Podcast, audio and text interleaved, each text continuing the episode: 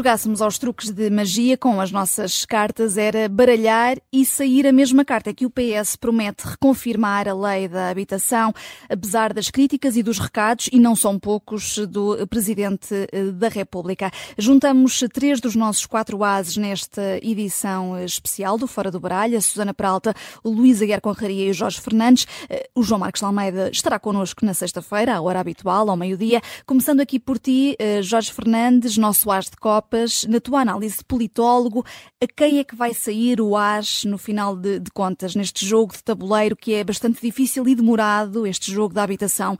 Vai sair a Marcelo Rebelo de Souza ou a António Costa? Eu estou a ver aí uma carta de ouros. António Costa, sem nenhuma dúvida.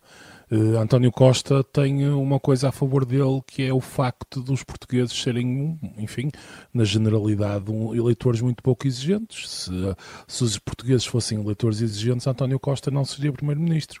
E, portanto, aliás, vimos isso quando foi confrontado nas últimas eleições com a ausência de crescimento económico, com as dificuldades crescentes que os portugueses têm, etc, etc. António Costa simplesmente remeteu para a história uma frase que, que, que entrou, que entrou para a história, eh, uma, ele simplesmente remeteu para a história, a história explica e, portanto, ele não tem que prestar contas a ninguém. E no final das contas, eh, no fim, nós estamos em agosto, as pessoas estão entre a praia e a piscina, está calor, eh, enfim, a maior parte das pessoas terá um entendimento relativamente, enfim, remoto do que é exatamente isto um veto político do Presidente da República, perceberá que o Presidente da República não está de acordo com as medidas que o Governo está a tomar, mas no final das contas António Costa tem a maioria suficiente para impor aquilo que considera ser a sua vontade. Quando os, quando os resultados ou a ausência deles chegarem, muito provavelmente António Costa ou já não será Primeiro-Ministro, ou então será muito difícil para a maioria dos eleitores estabelecer uma, uma relação de causalidade entre aquilo que António Costa fez ou deixou de fazer, ou os eventuais erros que estão neste pacote, na minha opinião, aliás, já discutimos isso noutros foras do baralho, na altura da proposta do Governo é um pacote, no fundamental, inócuo, isto é, eh, é vazio, isto é, não terá grande, dada a complexidade, eh, não só legal, a complexidade de muitas das medidas, a burocracia envolvida, etc., o mais provável é que este eh, pacote acabe por não ter nenhum efeito, o que é mau, porque Portugal está, está claramente a viver uma crise de habitação fortíssima, os portugueses, estão, provavelmente neste momento, a habitação, juntamente com a inflação, é, é a maior preocupação dos eleitores eh, e este, este, este, este pacote simplesmente não trará nada de. Não, não, não prejudicará, na minha opinião, mas também não trará grande, grandes novidades nem grandes mexidas. Mas António Costa no final ganha porque, e aqui termino, uh, enfim, no final das contas, consegue uh, que, sua, que, as suas preferências políticas sejam aprovadas, porque tem a maioria absoluta no Parlamento, e em segundo lugar, os portugueses não querem, quer dizer, já demonstraram que a prestação de contas não é algo, não é um forte de, de, dos eleitores no momento da ida às urnas, portanto, no final das contas, ouros, ouros para António Costa. Hum, é, quem também tem aqui ouros eh, é a Susana Peralta, mas para um ausente deste pacote mais habitação e do debate, Susana. Pois, é um ausente que eu já assinalei várias vezes e que de facto continua ausente, não, está, não estava, nunca esteve no debate do, nas propostas do, governo, na proposta que esteve em consulta pública e que Marcelo, que está muitíssimo bem na argumentação contra o pacote mais habitação, também não chama a atenção para esses ausentes que são os benefícios fiscais que são dados a segmentos do mercado que têm o potencial de encarecer as casas. Vamos lá ver uma coisa. Para mim, parece-me evidente que o problema da habitação não se resolve apenas com políticas do lado da procura, também se resolve com políticas do lado da oferta. Mas não deixa de ser extraordinário que nós tenhamos os benefícios fiscais e residentes fiscais uh, não habituais que, uh, tendo em conta, por exemplo, as estatísticas, aquilo que nós sabemos do preço pago por metro quadrado em Lisboa por compradores não, não, uh, não residentes versus residentes, embora não embora não, não coincida exatamente, portanto, com comprador não residente, não é a mesma coisa do que um residente fiscal não habitual, mas enfim, uh, nós sabemos que há de facto uma procura estrangeira que encarece o preço das casas. Uh, não vou aqui dizer que essas pessoas não são bem-vindas a Lisboa, porque são muito bem-vindas. Outra coisa é nós darmos um benefício fiscal que até do ponto de vista económico pode estar a ser diretamente transferido no preço da casa. Portanto, as pessoas, o facto de não, os impostos que não vêm para cá pagar, pelo menos para aqueles que viriam para cá na mesma, podem estar a transferir uma parte desse benefício fiscal para o preço das casas. E depois também os benefícios fiscais muitíssimo generosos aos fundos de investimento imobiliário, sem qualquer contrapartida, sem nós nunca lhes termos perguntado em que segmento é que estão a construir e quando a evidência que há, anedótica, como é óbvio, não, não sistematizada, mostra que elas também estão a construir para um segmento bastante elevado do mercado. E isso eu acho, pronto, eu queria oferecer esses ouros, ou deixar aqui explícitos esses ouros, é essa espécie de cave de Alibaba escondida hum. desses nichos de mercado a quem nós continuamos a pagar para encarecerem as casas. Hum. Uh, e olhando aqui, uh, Susana, já agora para uh, a argumentação de Marcelo Rebelo de Sousa, da que estavas a falar, diz o, o Presidente da República que é, esta solução é manifestamente insuficiente deste programa, não há uma base de apoio nacional. Ao insistir eh, no mesmo diploma, a partida eh, vai ser reaprovado como, como está, sem sequer tentar negociar com o PSD, e o PSD mostrou-se disponível, eh, não pode vir aqui a sair o tiro pela culatra ao PS se daqui a dois anos se provar que esta estratégia falhou?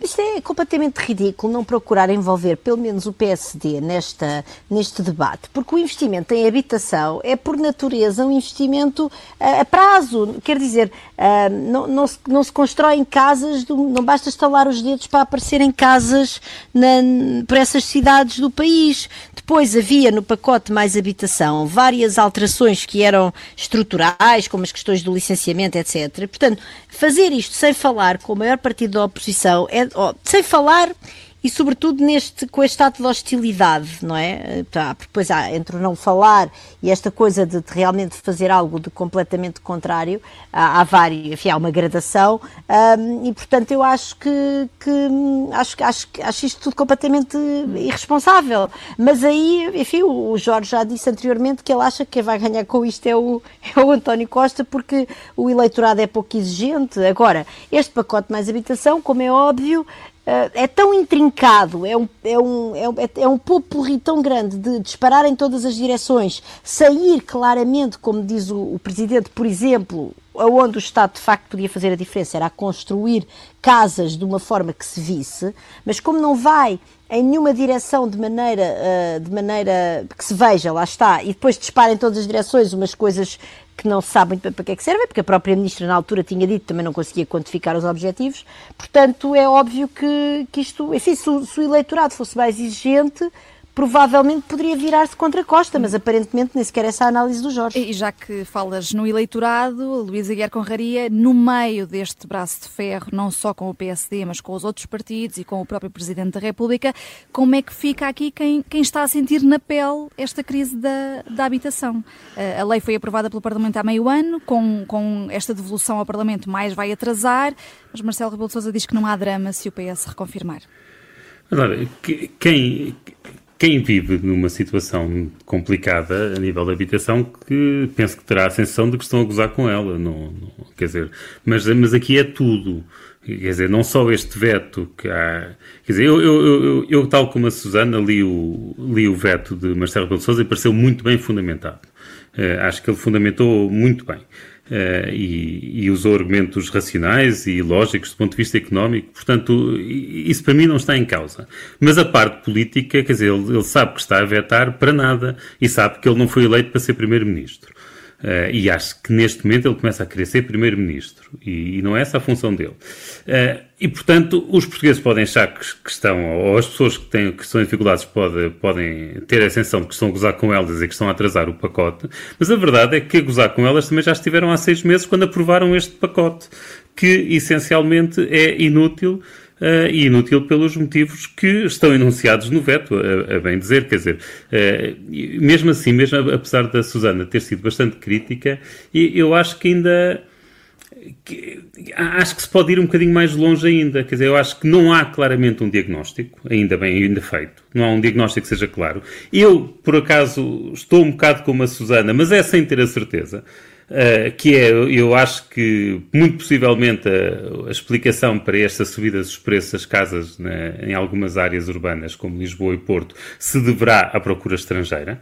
E se for esse o caso, grande parte do, do, do pacote não serve para nada, porque não, não lida com isso. Uh, se, se, se tiver alguma coisa a ver com o alojamento local, Pronto, aí, aí o pacote fará, fará alguma coisa, mas não sei, é aí também, cá está, faltam dados. Mas, mas, tirando isso, não, não há ali nada, não há ali nada, quer dizer, é um bocado como Marcelo Belo de Souza dizia, que, uh, que não há um lado de aumento da oferta do Estado, decisivo, pelo menos nada que se veja, e ao mesmo tempo, quando se fala naquelas medidas como arrendamentos coercivos e mesmo a questão do alojamento local e congelamento das rendas, se está a afastar privados porque obviamente está a diminuir a rentabilidade dos, do investimento imobiliário portanto, as pessoas ficam menos interessadas em, em construir e em comprar novas habitações. Uh, portanto, eh, eu acho que as pessoas têm motivos para se sentir gozadas ou, ou pelo menos chateadas, mas é tudo. É, é, com o veto, mas também com o início, com o que se passou há seis meses e com a forma como a discussão foi decorrer, como a discussão decorreu e mesmo com as palavras da Ministra. Quer dizer, toda a gente está contra o pacote de habitação. Eu não vi ninguém que não fosse uma parachique do Partido Socialista ou do Governo elogiar o pacote de habitação. E agora a Ministra vem dizer que, que é o consenso mais alargado possível. É, até mesmo estão a gozar, não é? Hum. Uh, uh, são, são declarações da, da Ministra, consenso mais amplo é impossível, está todo, todo o país a trabalhar nas estratégias locais da habitação, são as palavras. Por amor de Deus, eu não vi ninguém, houve, algum, houve alguém que não fosse um parachique do PS ou do Governo a elogiar o, o pacote? É, é, o consenso mais alargado possível, tendo em conta a posição irredutível dela, não é? E por isso ela conseguiu, de facto, foi o consenso do grupo parlamentar que o PS controla. Fantástico. Eu, eu até devido desses, mas pronto. Hum. Uh, uh, Luís, uh, falavas há pouco do congelamento definitivo das rendas. Uh, tens aí uma carta de espadas a propósito disto. Estamos a falar das rendas pré-1990 e a tua carta de espadas aqui também está dirigida ao próprio Presidente da República. É, eu, eu, eu, quando estava, há bocado quando eu falei no congelamento das rendas, não era tanto, não era nesse. Estava a falar daqueles aumentos que ah. estão limitados ah, a 2% sim. e tal. Sim, sim. Era travão, desse que estava travão, a falar. É, aquele travão às rendas. Mas, eh, e esse de facto acho que pode assustar os privados. É o caso que, nós, que eu agora vou falar, que é o caso das rendas que estão congeladas desde 1990, eh, neste momento já não há muitas. Quer dizer, eu acho que o impacto no mercado será relativamente pequeno. Mas estamos a falar de uma situação tão iníqua, tão absurda que essa sim, se calhar, é inconstitucional. E, e, e por isso aí vão as minhas espadas para Marcelo Belo Souza por não ter falado no assunto. Ora, isto, isto é o quê? Portanto, desde que, se, desde que Cavaco Silva tentou liberalizar o, o, mercado do arrendamento, que ficaram aquelas rendas que existiam, aqueles contratos que existiam até 1990 ficaram congelados.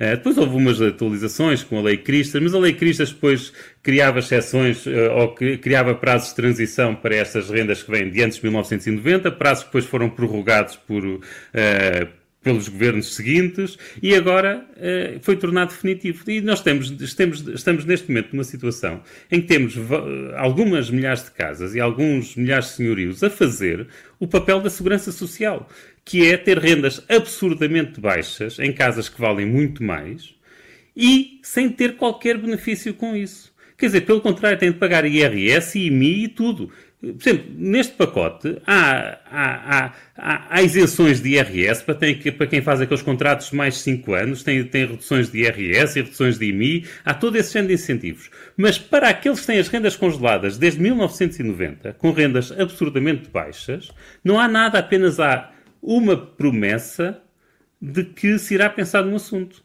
Pá, e é um assunto, isto é demasiado vago para, para poder ficar assim, porque estas pessoas estão mesmo a ser prejudicadas e estão a fazer o papel da segurança social, estão a ter prejuízos enormes para subsidiar o arrendamento de pessoas que muitas vezes não são necessitadas. Hum. Porque depois as regras as regras se aplicam ao congelamento daquelas rendas, as pessoas são consideradas de, de baixo rendimento, eh, pessoas com, com, com, rendimentos de 3 mil e tal euros, 4 mil euros por mês. E são consideradas de baixo rendimento para o efeito daquela, daquelas regras. Portanto, é uma coisa perfeitamente absurda, iníqua, e que não faz sentido. Aliás, já quando António Costa era Ministro da Administração Interna, cá está mais uma vez a falta de exigência dos portugueses, já quando ele foi Ministro da Administração, eh, Administração Interna, ele anunciou e, o objetivo de, que, de atualizar essas rendas, pondo o Estado a pagar o diferencial das rendas das pessoas que não pudessem pagar.